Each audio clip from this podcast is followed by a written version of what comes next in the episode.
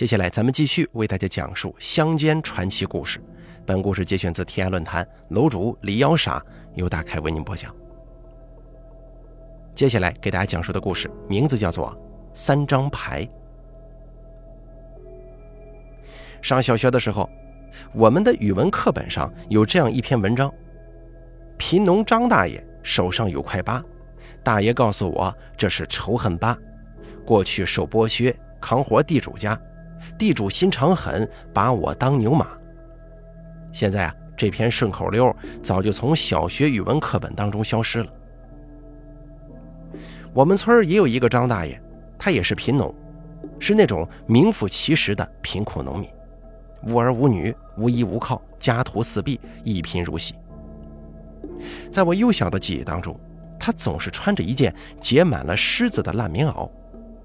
他就这么蹲在村口的南墙下晒太阳，看到每个人从面前经过，都讨好的笑着。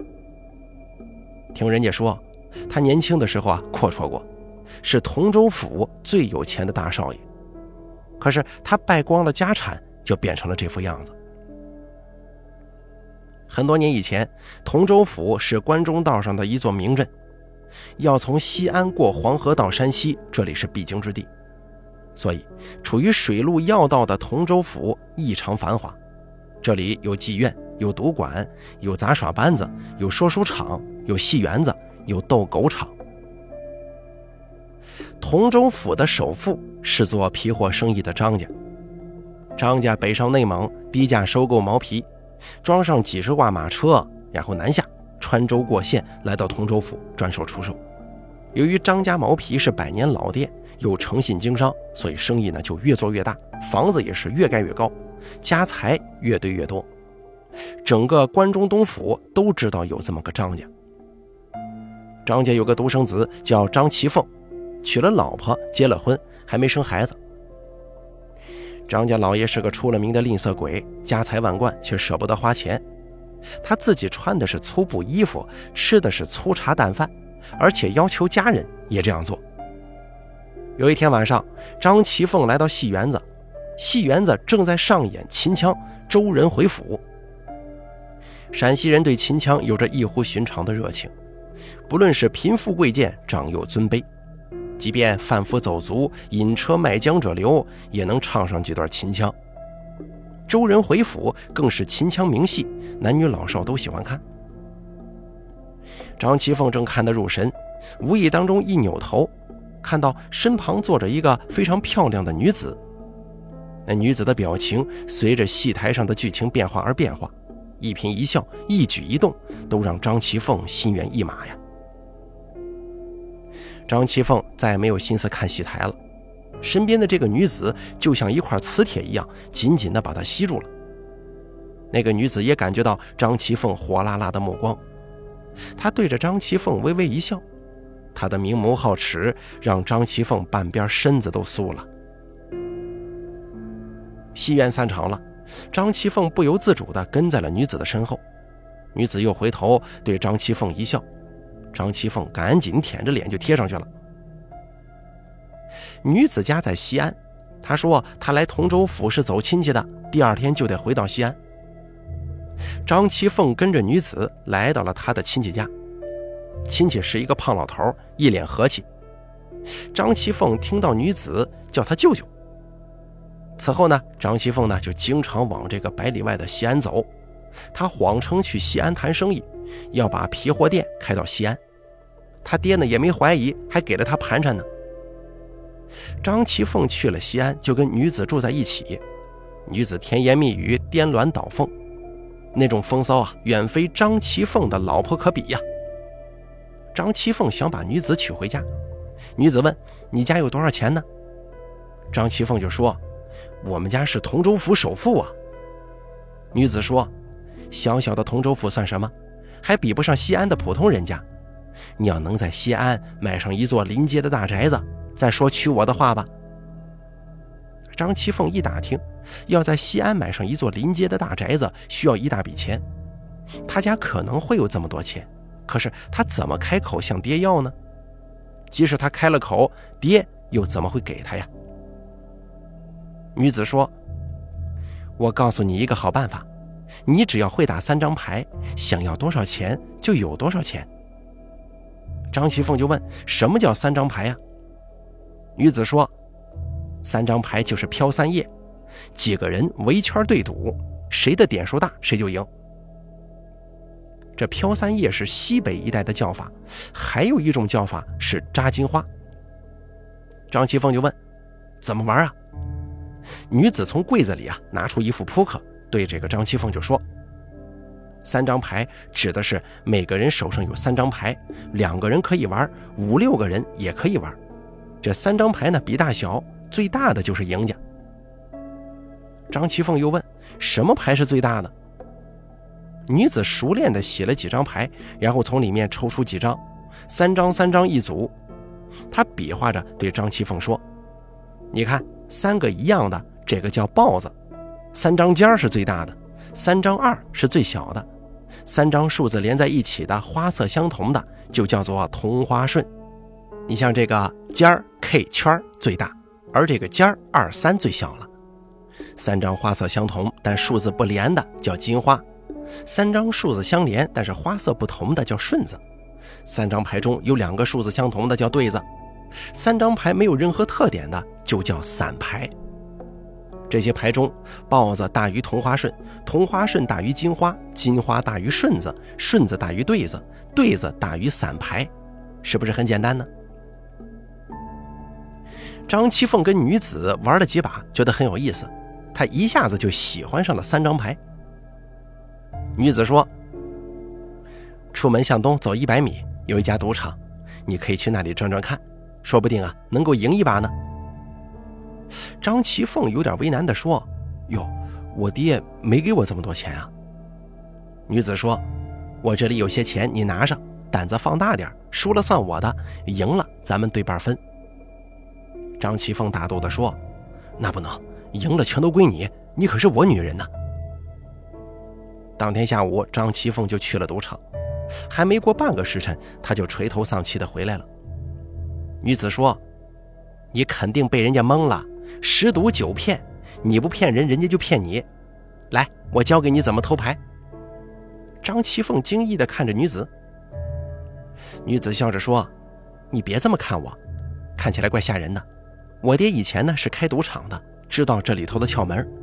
他赢了一大笔钱之后就关门了。”带着我娘回了四川，把西安这座宅子留给了我。我跟着我爹呢，学会了一些手段。你出门可别告诉别人，我知道这不光彩。张七凤就说：“你是我女人，我怎么能出去乱说呢？”女子说：“只要你赢了钱，买一座临街的大宅子，咱们呢就不去赌场了，以后享清福就行了。”张七凤听的是心花怒放。此后很多个夜晚，张其凤泡进了赌场里。他对赌场的兴趣远远超过对那个女人的兴趣。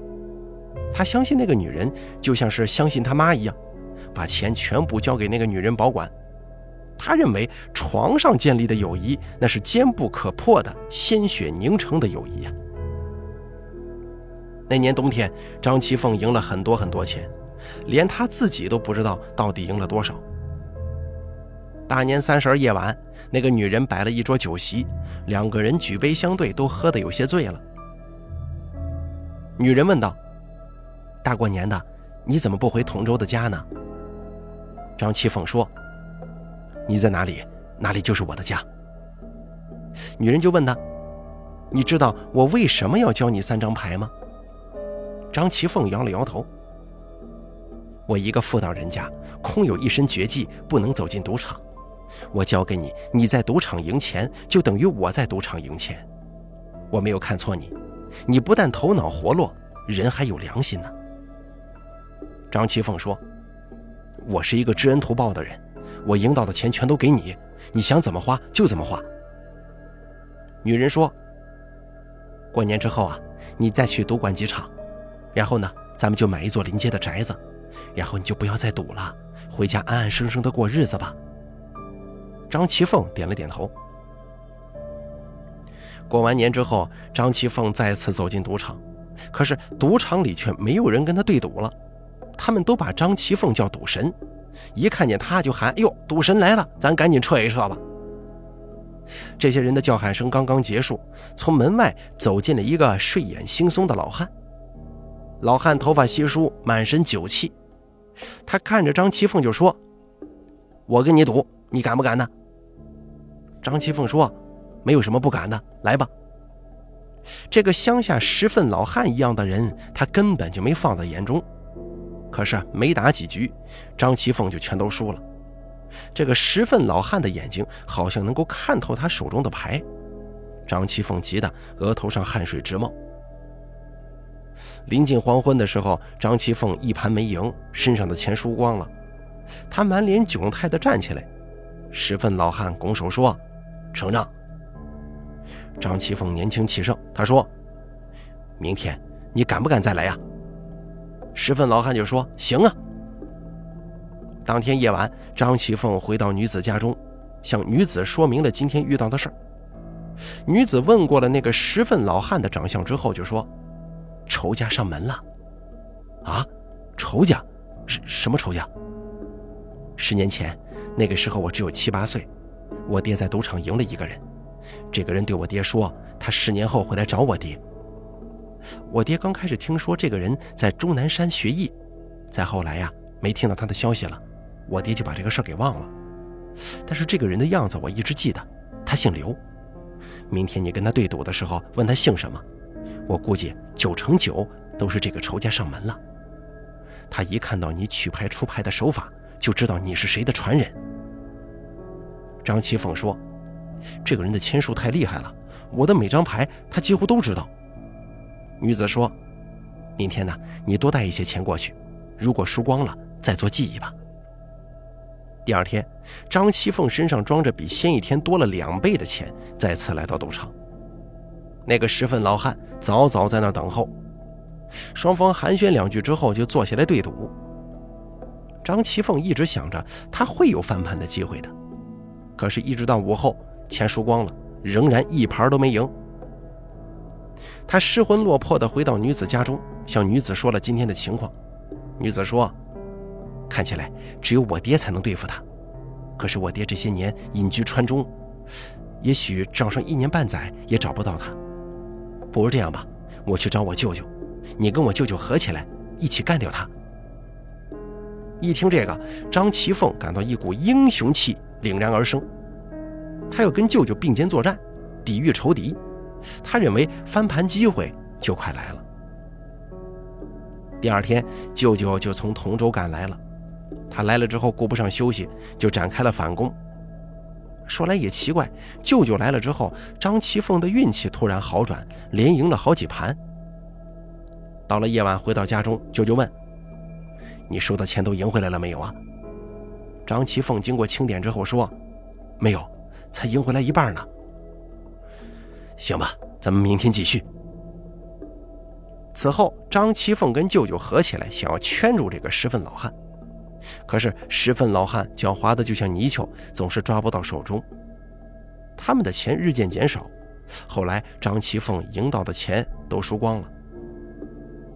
张其凤气得两眼发黑，舅舅就问他：“你想就此罢休吗？”“那不行，我得全赢回来。”“好，有志气。”可是想要翻盘，他们手上没钱了。舅舅说：“通州府我还有一座宅子。”抵押出去吧。张其凤头脑一热，也说道：“通州府我也有宅子，全部抵押。”舅舅出去了一趟，很快就找到了公证人，立下字据，借给他们钱。如果钱还不上，这宅子可就用来抵债了。可是谁也没想到，仅仅过了两个月，他们抵押宅子的钱又全都输光了。这公证人拿着字据来到同州府，将舅舅家的宅子卖了。然后来到张其凤家，张其凤的爹娘跟媳妇儿都被赶了出去。后来呀，媳妇儿改嫁了，爹娘被活活气死呀。身无分文的张其凤来到了西安，找到女人家中，却被告知女子搬走了。此前女子是租住在这里的。你看，女子不见了，舅舅也不见了，公证人也不见了，那个十分老汉更是不见了。张其凤没脸再回去，他就成了一名乞丐。一九五一年，同州府土改分田地，张其凤有了自己名下的三亩地。这三亩地其实以前也是他家的，只是他从来不去地里看看。张其凤此后过上了自给自足的劳动人民的日子。